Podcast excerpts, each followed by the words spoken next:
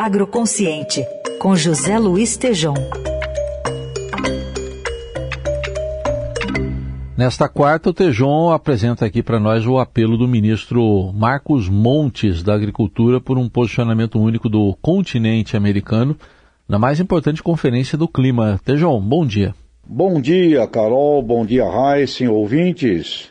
Continente das Américas Unido, pois é, na COP27 no Egito, propõe o ministro Marcos Montes. Agora, em novembro, no Egito, vai ocorrer a COP27, Conferência das Partes das Nações Unidas sobre Mudança Climática. O ministro está correto. Uma posição conjunta do continente seria, obviamente, o ideal.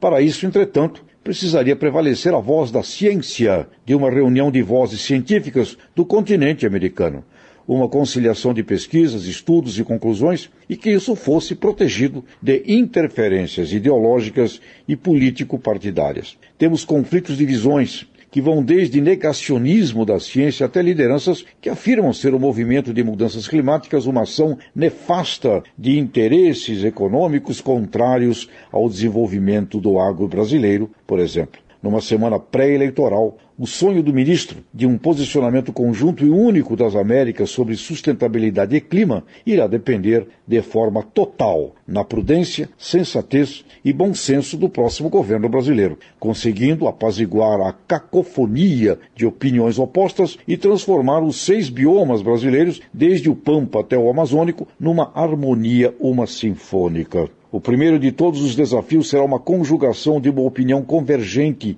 dentro do próprio Brasil e no apaziguamento das polarizações entre lideranças do complexo produtivo do agro, que começa na segurança de bancos genéticos, perspassa a gestão dos solos, chega numa revolução urbana de saneamento, biogás, biometano do lixo e dos dejetos uma economia circular precisa ser assumida pelo governo e então reunidos os demais governos do continente, todos com a mesma voz, propostas e soluções, incluindo métricas que possam ser auditadas, apresentadas e estimuladoras do aperfeiçoamento dos fatores negativos ambientais. Na COP27, temos delicados assuntos que estarão em pauta num planeta onde o jogo dos egos, criando egonomias, está superando a administração das sociedades e da economia. Porém, Ministro Marcos Montes da Agricultura, está certo. O ideal seria uma posição conjunta do continente americano e uma convocação para todos os agentes do agro estarem na mesma direção. Indústria, comércio, diplomacia, serviços e, sem dúvida, produtoras e produtores rurais.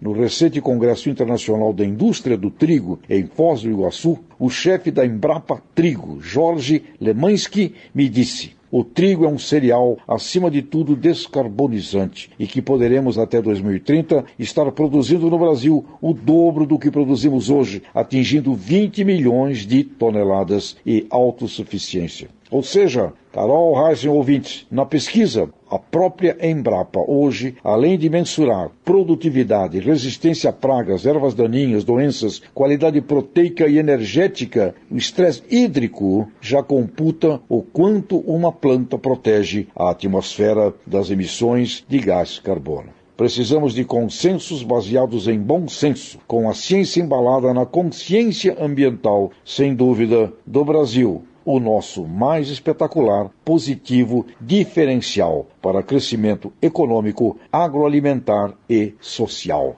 Um grande abraço e até a próxima!